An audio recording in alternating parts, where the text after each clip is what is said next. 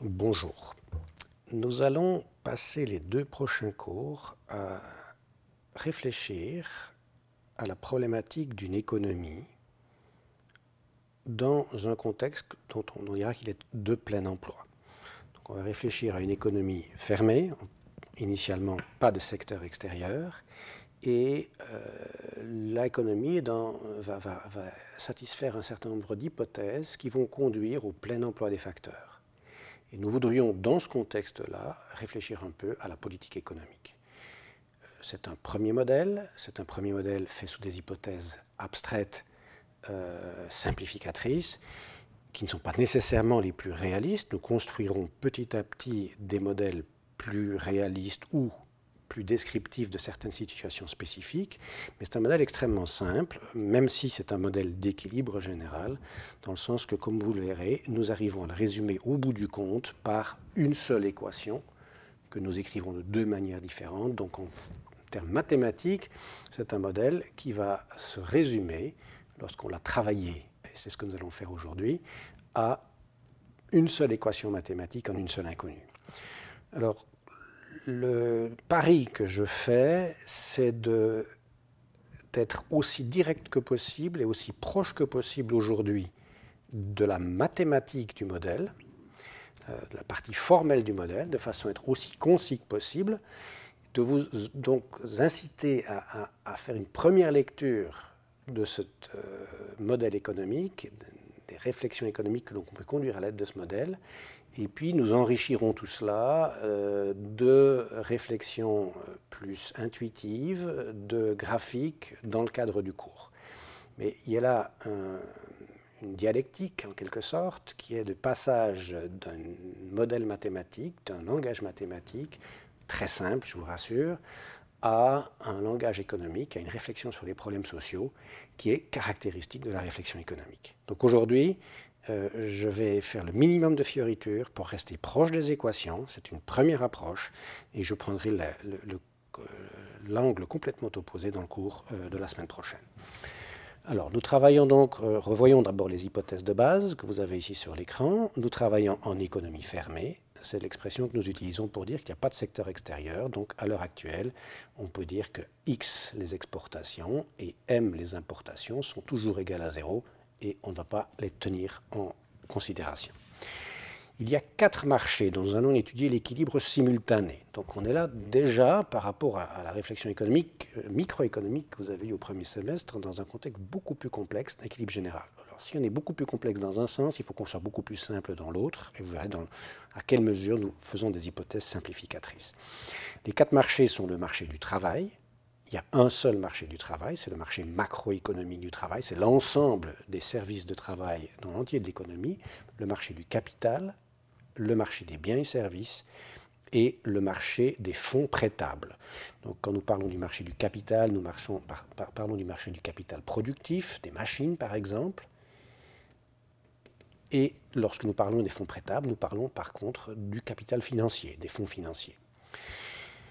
Nous allons prendre, et c'est la caractéristique de ce modèle de plein emploi, c'est que parmi tous les modèles que nous étudierons, il est le plus proche de l'approche microéconomique.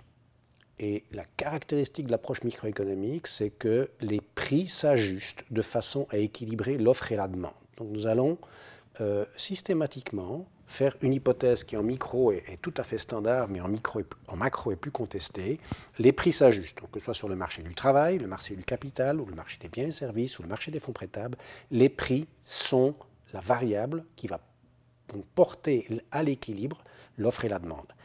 Alors quand on dit les prix, c'est un terme générique. Pour le marché du travail, ce sont en fait les salaires. Pour le marché du capital, c'est le loyer du capital.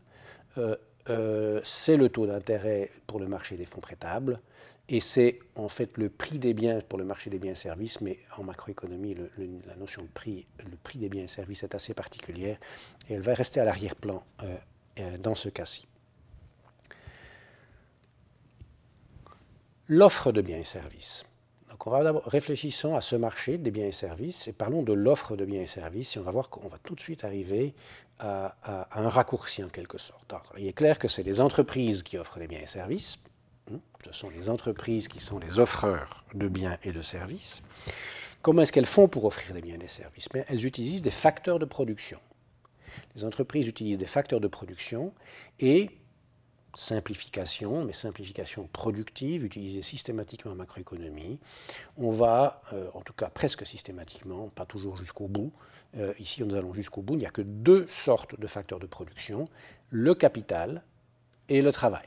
Et quand nous disons le capital que nous appelons K ou le travail que nous appelons N, nous, voulons dire pour le capital les outils euh, de production, les machines, les camions, les structures immobilières, et lorsque nous parlons du travail, nous parlons de, des travailleurs avec leur capacité physique, lorsque le travail est un travail physique, leur capacité mentale, lorsque c'est un travail de bureau. Hmm? Alors, l'idée, c'est que nous utilisons, les entreprises utilisent ces facteurs de production euh, dans un contexte qui est euh, le reflet de la technologie disponible, c'est une technologie dont on imaginera ultérieurement qu'elle peut changer avec le progrès technique, mais pour l'instant, la technologie, elle est donnée et elle est représentée, comme en microéconomie, par une fonction de production. Une fonction de production, une fonction de production, c'est une manière de relier Kn à un certain niveau d'output agrégé qui est une fonction de ces deux quantités. Hmm c'est vraiment une fonction en termes mathématiques, mais c'est évidemment une, interprétation euh, générale euh, conforme au langage commun. On va étudier euh, donc comment, quelle est la quantité de biens et services que les entreprises globalement dans l'agrégé vont produire, et du fait de cette relation fonctionnelle, il va y avoir une, il va y avoir une relation 1-1 entre la demande de facteurs de production d'un côté et le niveau d'output de l'autre. Donc étudier l'offre de biens et services, c'est exactement la même chose qu'étudier la demande pour les facteurs de production.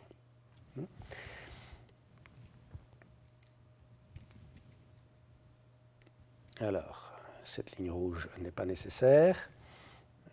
Je reprends. La fonction de production, elle est là. Euh, c'est f, c'est une fonction comme en micro, elle, est le résultat d'une optimisation technique. Donc là, nous reprenons directement ce que vous avez appris en microéconomie. Euh, la fonction de production, c'est la frontière des productions, c'est le maximum d'output qu'il est techniquement possible de produire à un moment donné, qui est un reflet des possibilités techniques, avec les quantités de capital et de travail indiquées. Donc c'est une notion de frontière, c'est une notion d'un maximum. On est à la frontière de, des possibilités de production. Hmm? La caractéristique macro, par contre, c'est que c'est une fonction agrégée et que ce qui est produit, c'est un bien composite. C'est un mélange de tous les biens, et services produits pendant une unité, de temps par une économie. Appelons-la par exemple Switzerland Inc.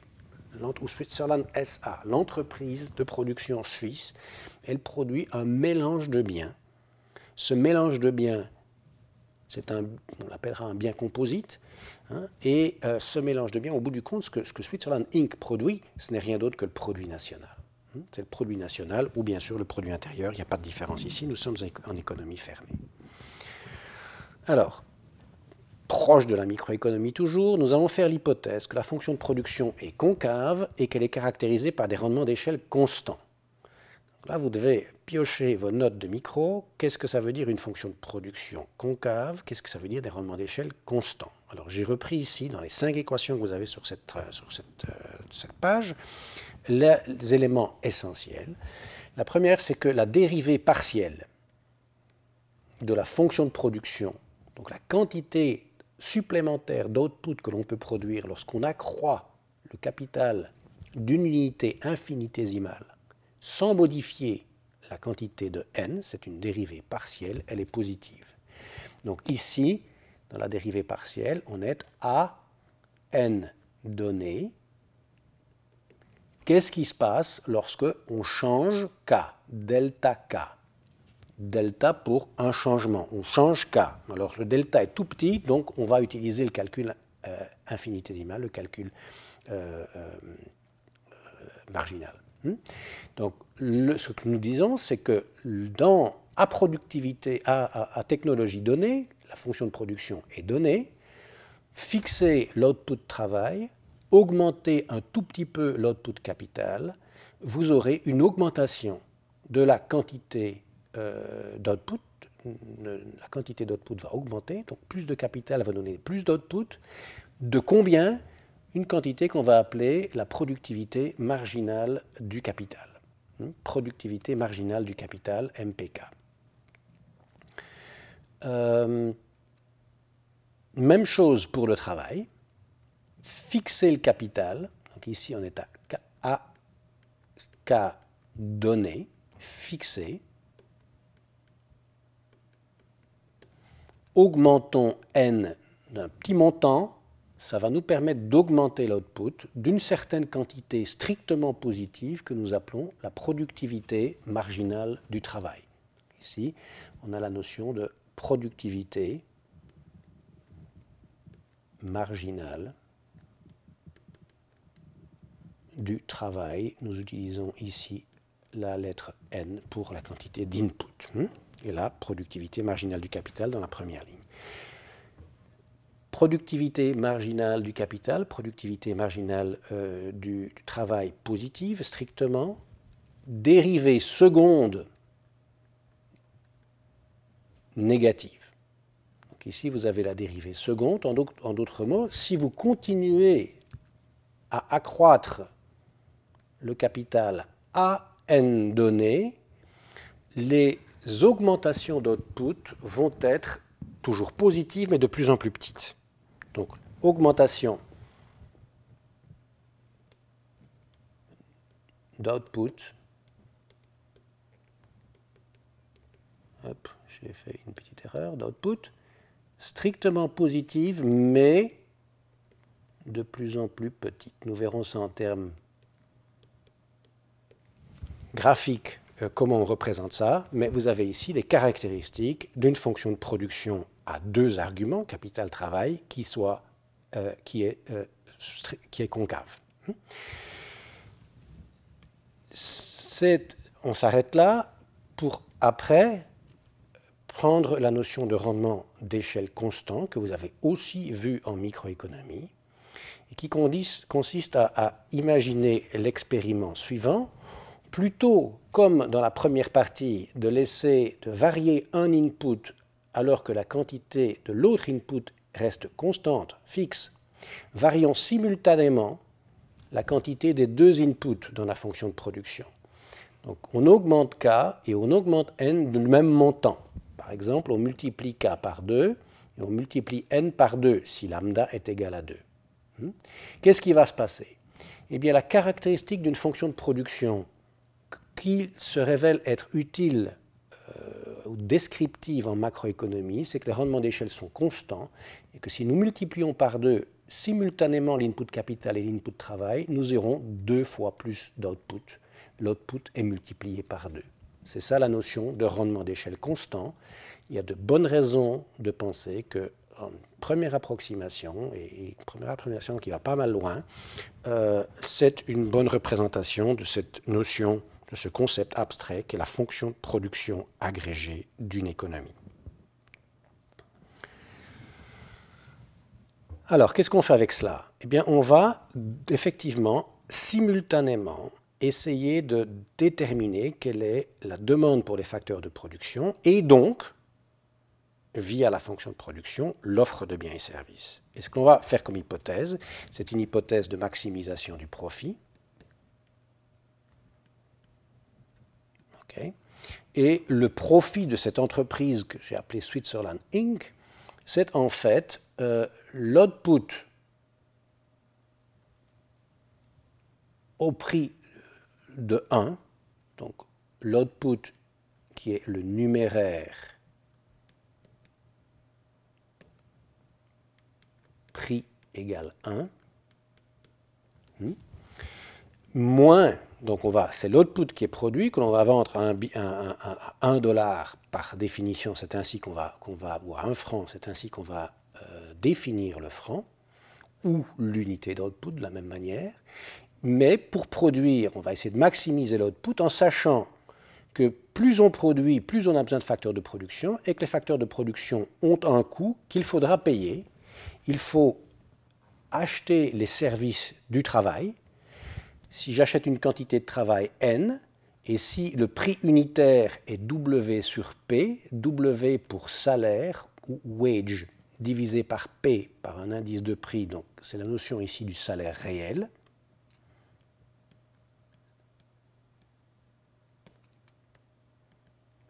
Alors qu'ici, nous avons le loyer, le coût de location du capital, loyer en, unité réelle du capital. D'accord? Donc, pour produire, il faut des inputs. Pour avoir les inputs, il faut les payer. Nous payons l'unité de travail W sur P, nous payons l'unité de capital R sur P, et cela étant, nous maximisons notre profit lorsque nous maximisons la différence entre les coûts de production, les coûts des facteurs, et la valeur de l'output mis sur le marché, 1, le numéraire, fois FKN. Cette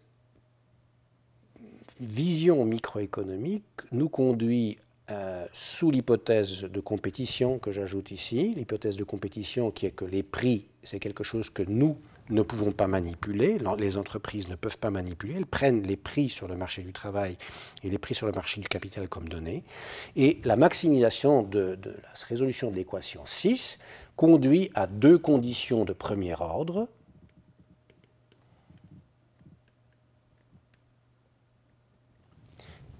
le cas est simple, n'est-ce pas? Nous avons une maximisation sans contrainte. Toutes les contraintes ont été intégrées dans la, dans la fonction de base, donc on, maximise sans contrainte. Donc on va simplement prendre la dérivée partielle par rapport à k et la dérivée partielle par rapport à n, puisque ce sont là les deux variables de décision que nous avons. On prend la dérivée partielle par rapport à k.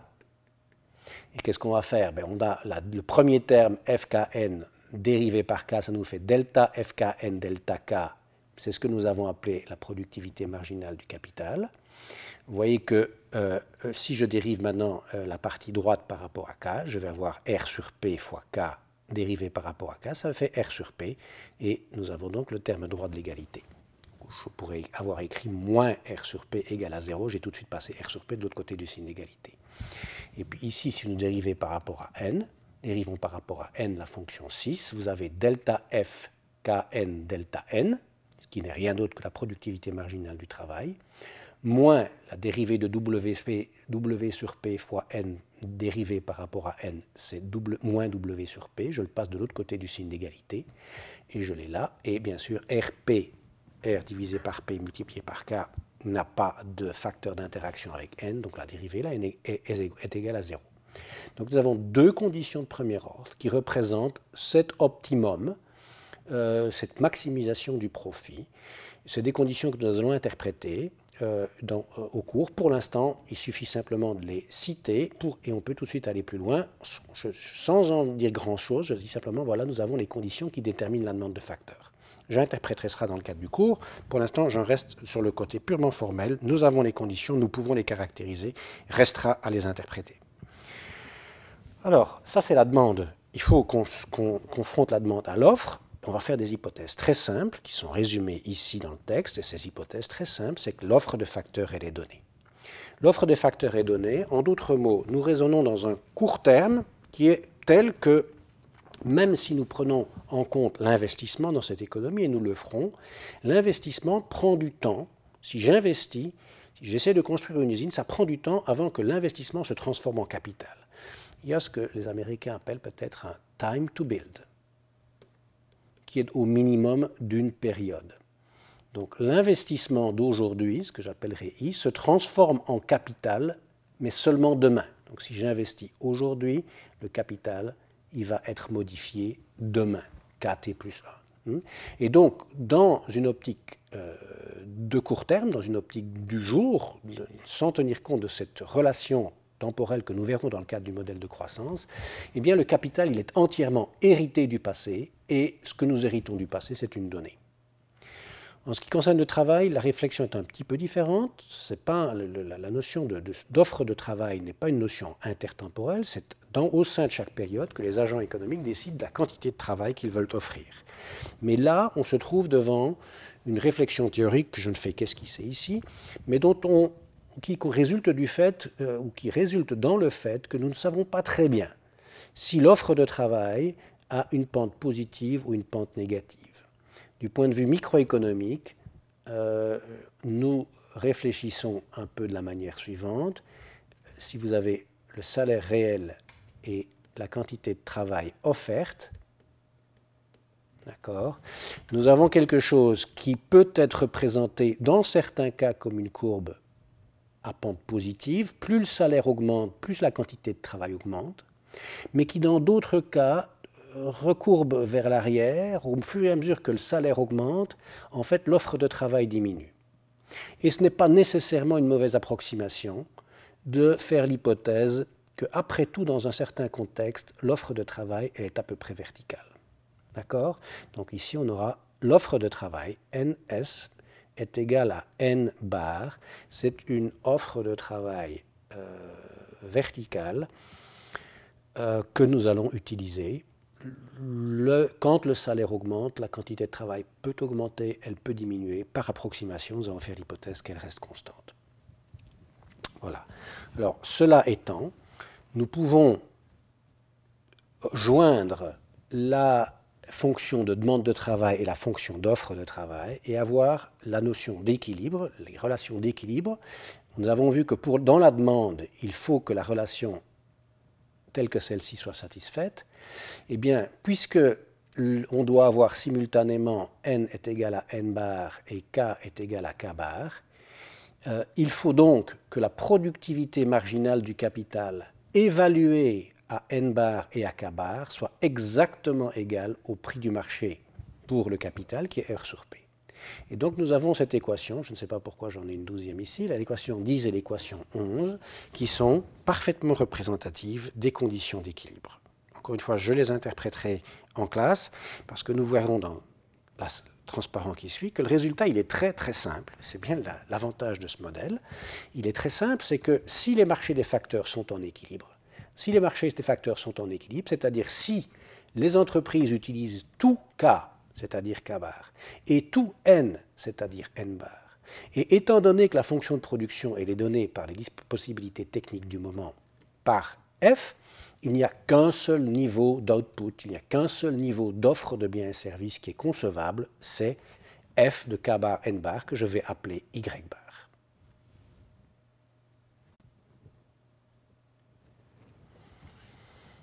Nous avons l'offre de biens et services, elle est extrêmement simple, c'est une donnée. On hérite euh, du passé le capital.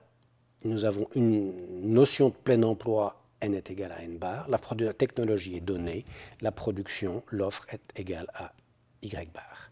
Qu'en est-il de la demande? Eh bien, La demande, on peut réfléchir, on va faire très rapidement, et je passerai du temps là-dessus en classe, en utilisant la décomposition caractéristique de la comptabilité nationale. La demande agrégée pour les biens et services, c'est soit une demande de consommation, soit une demande pour les biens d'investissement, soit une demande qui est le fait de l'État pour des biens et services euh, qu'il va utiliser.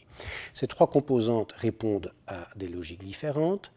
La fonction euh, de consommation, qui est la fonction suggérée par Keynes est une fonction qui est linéaire euh, dans le revenu disponible.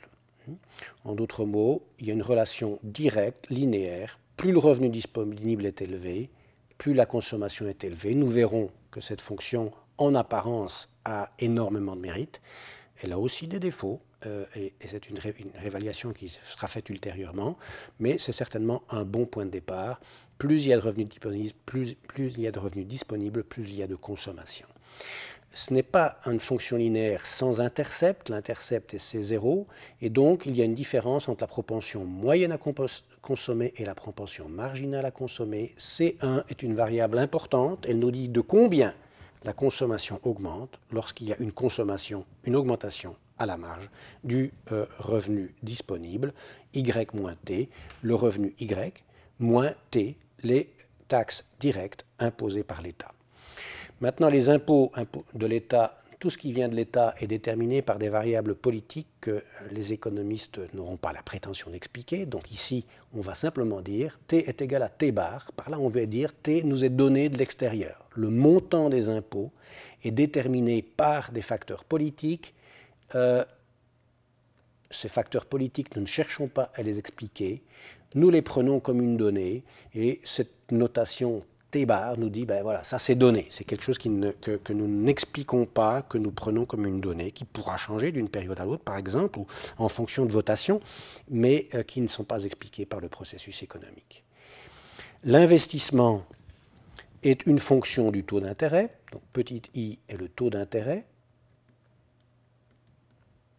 Nous détaillerons les raisons de cette euh, hypothèse euh, dans le cadre du cours. Le point important, très intuitif, c'est que plus le taux d'intérêt est élevé, plus l'investissement est coûteux, l'emprunt est coûteux, il est difficile de financer des projets et donc moins l'investissement est élevé, plus l'investissement est bas. La dérivée, que je représente ici par un, un petit prime, donc la dérivée de la fonction d'investissement par rapport au taux d'intérêt est négative. Quand le taux d'intérêt augmente, l'investissement diminue. Et finalement, G est égal à G bar. De nouveau, les considérations politiques déterminent euh, les dépenses de l'État. Elles nous sont données, nous nous en héritons et nous expliquons les relations économiques à la suite de ces décisions politiques, si vous voulez, en tenant compte de ces décisions politiques sous la forme de dépenses, de niveau de dépenses de biens et services achetés par l'État. Donc la demande agrégée est la somme de ces trois composantes. Donc, on a ici une variable qui est déterminée de manière exogène, une variable qui dépend de ce que sera la variable clé de l'équilibre, le taux d'intérêt, et une variable, le revenu disponible, qui détermine la consommation, mais qui va être expliquée euh, à l'équilibre. Donc ça, c'est la demande agrégée. Reste à confronter l'offre agrégée. Nous avons dit qu'elle est égale à Y bar avec la demande agrégée. Et nous avons notre unique équation qui résume finalement, qui résume finalement euh, le modèle d'équilibre général de plein emploi. L'offre de biens et services est égale à la demande de biens et services, et cela en tenant compte du fait, nous avons fait dans le cadre de notre raisonnement, que l'offre de facteur travail est égale à la demande de facteur travail et que la demande que l'offre de facteur capital est égale à la demande de facteur capital. Donc nous avons bien trois marchés qui s'équilibrent simultanément. Qu'en est-il du quatrième? Nous l'interprétons comme le marché des fonds prêtables.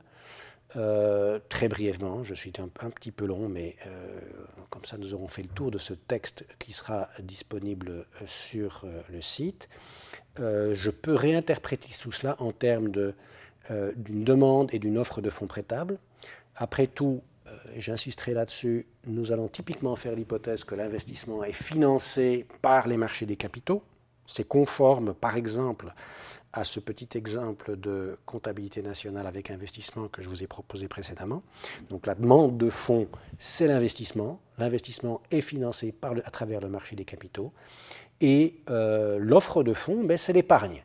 C'est la somme de l'épargne des ménages et de l'épargne publique, ce qu'on appellera l'épargne nationale. Donc l'épargne des ménages, l'épargne de l'État. La somme des deux, c'est l'épargne nationale. Nous lui donnons la notation S. L'épargne nationale, c'est la somme de l'épargne des ménages. C'est quoi l'épargne des ménages? C'est le revenu disponible moins leur consommation. Quand vous soustrayez la consommation du revenu disponible, vous avez quelque chose qui reste, c'est l'épargne des ménages. Vous ajoutez l'épargne des ménages à la différence entre les impôts perçus par l'État et les dépenses de l'État, et vous avez ici l'épargne du secteur public. Il peut y avoir un surplus, comme cette année, l'année 2007 en Suisse, il peut y avoir souvent des déficits. G est plus grand que T, donc T moins G peut être positif ou négatif, mais le net est l'épargne du secteur public. Vous voyez que lorsque nous ajoutons les deux choses, les impôts euh, disparaissent, ils s'interviennent à deux endroits différents. Et donc l'épargne nationale, c'est le revenu national moins la consommation des ménages, moins la consommation du secteur public. Et donc notre deuxième interprétation de l'équilibre euh, dans ce modèle de plein emploi, c'est un équilibre où l'épargne nationale, que j'ai écrit dans ces deux formes, est égale, c'est-à-dire l'offre de fonds prêtables, les fonds non dépensés mis à disposition des entreprises, doit être exactement égal à l'investissement. Euh, et vous voyez que c'est de nouveau une équation à une inconnue euh, qui détermine le taux d'intérêt. En d'autres mots, nous soulignerons le fait que dans cette économie, les conditions euh, des marchés vont déterminer des salaires, des loyers du capital et un niveau de taux d'intérêt tel que nous ayons simultanément équilibre sur le marché des biens et services, équilibre sur le marché des fonds prêtables, et en fait les deux équilibres sont synonymes, il ne peut pas y avoir l'un sans l'autre, mais aussi équilibre sur le marché du travail et équilibre sur le marché du capital. Voilà, je ne veux pas nier le fait que tout ceci est un petit peu sec, c'est proche de la du formalisme du modèle. Euh, l'idée, c'est de vous pousser à travailler et à réfléchir à cette, euh, commencer cette réflexion que nous allons enrichir d'éléments institutionnels et d'éléments économiques dans cette relation que j'ai appelée dialectique entre la formalisation d'une économie et euh, sa discussion intuitive.